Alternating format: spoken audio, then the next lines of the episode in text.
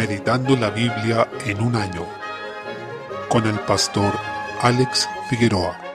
Día 5, mes 5, jueces capítulo 21. Las once tribus de Israel, después de la pelea que tuvieron contra los benjaminitas, se dieron cuenta de que habían exterminado a todas las mujeres de esta tribu y que solo habían quedado un puñado de sus hombres. A pesar de que decidieron hacer la paz, no pudieron ayudarlos porque antes habían jurado que ellos no darían a sus hijas a los de Benjamín. Esto causó un gran dolor a Israel, puesto que se percataron que a causa de esta situación la tribu de Benjamín podía llegar a desaparecer. Los israelitas buscaron una solución, tratando de no ceñirse al juramento en los hechos, pero respetando dando la forma de las palabras que habían pronunciado. En primer lugar, buscaron a quienes no acudieron a la convocatoria que se hizo para pelear contra los de Benjamín, porque a ellos se les daría muerte. Esto se hacía para incentivar a las personas, por medio de amenazas y advertencias, a ir a una batalla. Y es importante también recordar que en dicho contexto no había un gobierno unificado, por lo que esa era la forma en que Israel podía tener un solo ejército, a pesar de ser doce tribus. Se relata que encontraron una región llamada Jabes de Galaad, donde la gente no acudió al llamado. Por tanto, se le dio muerte a los hombres, como también a las mujeres que ya habían conocido varón, pero dejaron a las vírgenes para dárselas a los de Benjamín y así lograr reconstruir la tribu. Es así como vieron la forma de incumplir el juramento, lo que es despreciable, ya que a las jóvenes las trataron como un botín de guerra, tal como lo hacían con las mujeres extranjeras. La segunda manera en que incumplieron fue cuando vieron que al faltarle mujeres a estos hombres benjaminitas, buscaron la manera de que incluso entre sus propias mujeres ellos pudieran tomar algunas jóvenes vírgenes, pero sin el consentimiento ni de sus padres ni de ellas mismas, es decir, sin haberlas entregado un pacto formal de un acuerdo matrimonial, sino que diciéndoles que las raptaran. A través de esto es posible apreciar que tenían un muy bajo concepto de lo que era cumplir su palabra y también del matrimonio. Seguimos así viendo los efectos del pecado de Benjamín, además del bajo concepto que tenía el pueblo de Israel de la ley de Dios y la ética bíblica. Al observar esto vemos que cuando el pecado comienza a tomar la rienda de nuestras vidas, puede llevarnos a consecuencias inimaginables. Todos estos episodios que se han narrado, desde Micaías, quien tuvo un levita, hasta este suceso con los benjaminitas, nos muestran la decadencia profunda que hubo en dicho periodo. Por eso este libro termina diciendo en el versículo 25, en estos días no había rey en Israel, cada uno hacía lo que bien le parecía. Estos relatos nos dan ejemplos de una mala conducta, de una falsa religión y piedad, y en consecuencia solamente vemos decadencia tras decadencia. Esta situación al terminar el libro de jueces nos hace ver que Israel, lejos de entrar a una edad dorada luego de su ingreso a la tierra prometida, se sumergió en una crisis espiritual que vino en primer lugar por apartarse del Señor y de su ley. Esto, a su vez, demostraba que esta entrada Canaán no era el cumplimiento definitivo de las promesas de salvación del Señor, sino que quedaba un reposo aún por ser revelado. Y a su vez, este pueblo necesitaba un rey justo y sabio, del cual los jueces fueron solo un pálido anticipo, quedando en evidencia la incapacidad de este pueblo de salvarse a sí mismo. Esto aumentaba el deseo y la espera del Salvador definitivo, quien vendría más de un milenio después de estos hechos, y es Jesucristo nuestro Señor. Gracias demos a Dios porque no nos dejó en la miseria de nuestra incapacidad y maldad, sino que proveyó la vida y la salvación en Cristo. Libro de Ruth, capítulo 1 la historia inicia con Noemí y Elimelech, quienes debido a la escasez en Judá debieron irse a la tierra de Moab, donde posteriormente sus dos hijos se casaron con moabitas llamadas Orfa y Ruth. Finalmente ocurrió una tragedia pues murieron Elimelech y sus dos hijos, Malón y Kelión, quedando viudas Noemí y sus dos nueras. En consecuencia se ven enfrentadas a una nueva realidad, por lo que Noemí decidió dejar en libertad a las que fueron mujeres de sus hijos. En este contexto, Orfa decidió volver a su pueblo gentil con sus dioses, mientras que Ruth prefirió seguir su camino junto a Noemí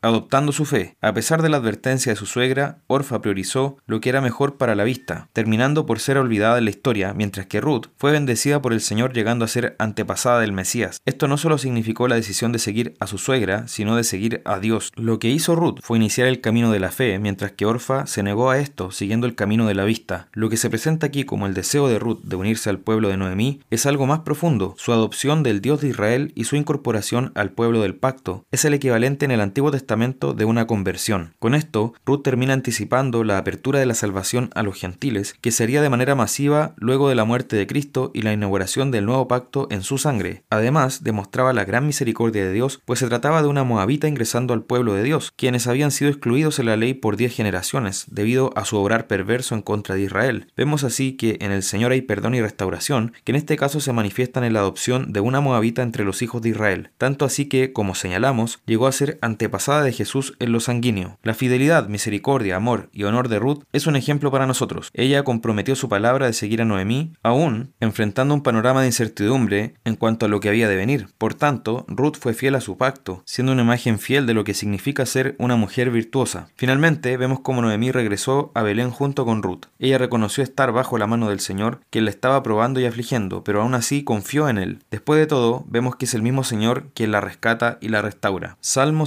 105. En los versículos 1 al 5, notamos que debemos invocar al Señor de manera intencional, determinando nuestro corazón a alabarle y darle gloria, esforzándonos por recordar sus obras y sus maravillas. No solo importa el hecho de que lo busquemos, además debe ser con la disposición correcta, con alegría y gratitud, y esto debe ser de manera continua, pues dice, buscad siempre su rostro en el versículo 4. Así, el Señor debe ser alabado y proclamado entre los pueblos, es decir, aún bajo el antiguo pacto queda claro que la intención del Señor es ser alabado en todas las naciones, no solo entre el pueblo judío, siendo esto una verdad transversal en todos los salmos, y algo que también podemos notar en los profetas. Es un llamado a cantar de sus maravillas, alegrarnos en él y buscar su rostro, aún en los momentos de angustia y aflicción. Desde el versículo 7 nos habla de cómo Dios es fiel a su pacto, por el cual escogió a un pueblo a través del pacto de circuncisión que hizo con Abraham. En virtud de él iría formando una descendencia física de donde vendría el Mesías, en quien serían benditas todas las otras naciones de la tierra. Dios fue formando un pueblo físico para que también éste anunciara la salvación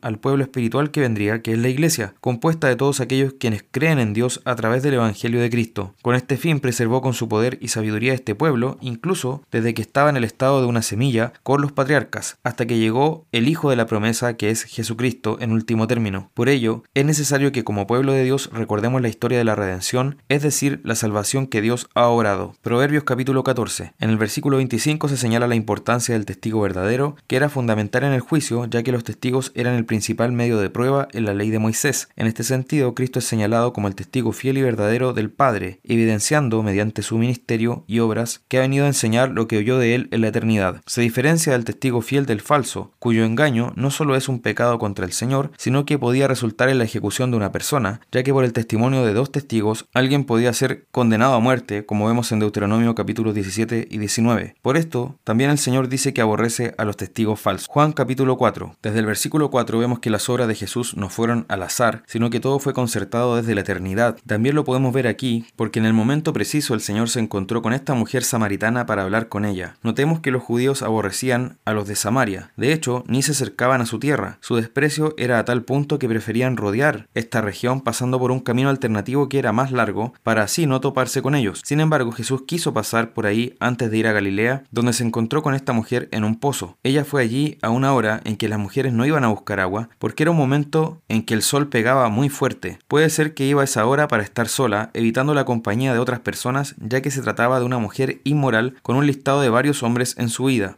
En consecuencia, probablemente era despreciada por las otras mujeres, señalada como una adúltera. Es posible que buscara la soledad por vergüenza para evitar rumores, conflictos, burlas y menosprecio de sus congéneres. A pesar de ello, Jesús se acercó a esta mujer, que era despreciada y sola, para darle a conocer cosas que ni siquiera dijo a los fariseos, tesoros que han guiado al pueblo de Dios durante toda la historia. Aquí vemos cómo el Señor escogió lo vil y menospreciado para avergonzar a los nobles, fuertes, grandes y poderosos, como vemos en 1 Corintios capítulo 1. Aun cuando la mujer no entendía lo que ocurría, Jesús le manifestó que él podía darle agua viva, quedando aún más desorientada, pues interpretó todo literalmente, como lo hacía la gente de este tiempo, pues no consideraban el significado espiritual. Ella pensaba que Jesús le estaba hablando de un agua viva que era mucho más deseable que la de un pozo estancado, pero en realidad Jesús le estaba enseñando acerca de la vida eterna, diciéndole que él podía darle el Espíritu Santo a fin de que habitara en su corazón. Él es quien le pidió agua a ella, rompiendo las normas culturales. Primero, rompió con la idea de que un hombre pida algo a una mujer desconocida, ya que en ese tiempo no se aceptaba que el hombre hablara con la mujer en un sitio público como ese. En segundo lugar, rompió con la norma de que un judío hablara con un samaritano. Jesús traspasó estas barreras culturales a través de lo cual nos dice que si hay este tipo de barreras que debemos quebrantar para predicar el Evangelio, tenemos que hacerlo sin miedo porque lo único que debemos temer es al pecado. El agua que Cristo da es un agua mucho mayor a la que hay en un pozo porque es un agua que nos saciará de tal forma que nunca más tendremos sed. Esa es la vida eterna que Él puede dar, de modo que no vamos a seguir en esa sed espiritual de no tener salvación, de una constante búsqueda e insatisfacción en nuestro corazón, sino que por fin encontraremos la vida eterna en Él. Luego habla de la verdadera adoración. Mientras la mujer se centra en aspectos geográficos, el Señor le dijo que ahora la adoración será en espíritu y en verdad. No es que antes fuera distinto, sino que ahora se reveló que desde ese momento ya no íbamos a depender de la sombra del templo. Ahora, teniendo a Cristo y a su Espíritu, en cualquier lugar podemos adorar al Señor justamente en espíritu y en verdad. Así son los adoradores que el Padre busca. Esta adoración en espíritu implica que Dios no se agrada solo de rituales y ceremonias externas, por más impresionantes que ellas nos resulten, sino que demanda que lo amemos de todo corazón, desde lo más profundo de nuestro ser, y desde allí le adoremos y sirvamos. Esa adoración en espíritu también debe ser en verdad, es decir, sujeta a lo que Dios reveló en su palabra, pues esa es la única adoración que Dios acepta y de la cual se agrada. Jesús también hizo una revelación de la vida de esta mujer, sobre cosas que eran solo conocidas por ella, que él no tenía cómo saber si solo era un forastero, como ella pensaba. En consecuencia, esta mujer comenzó a darse cuenta que Jesús era profeta, pero el Señor va más allá y le aclara que él es el Mesías. Ante ello, tal fue su reacción que abandonó su cántaro, olvidando que iba a buscar agua, y fue inmediatamente a la ciudad a evangelizar. Por tanto, su vida cambió al ser impactada por este encuentro con Jesús, transformándose en una verdadera evangelista, siendo un medio de salvación, pues dice que muchos creyeron en Jesús por la palabra ella. Siendo una mujer que buscaba evitar el contacto con la gente, pasó a ser predicadora de Jesucristo. Con base en esto podemos ver que no se necesita un enorme entendimiento detallado de doctrinas, sino que conociendo a Jesús podemos hablar de él e invitar a otros para que también lo conozcan. Se relata que cuando Jesús llegó, más personas creyeron y le confesaron como Salvador del mundo. Es una confesión de fe que todos debemos hacer y que la Iglesia ha hecho en todo tiempo y lugar. Es muy probable que estos samaritanos creyentes sean los mismos que fueron confirmados por los apóstoles en Hechos 8 del 14 al 17. Finalmente, Jesús nos enseña sobre lo que verdaderamente debe saciarnos. La verdadera comida es hacer la voluntad de Dios. Cuando nosotros comamos y bebamos, recordemos que verdaderamente debe saciarnos el andar de acuerdo a la palabra de Dios según lo que Cristo ha enseñado en este pasaje.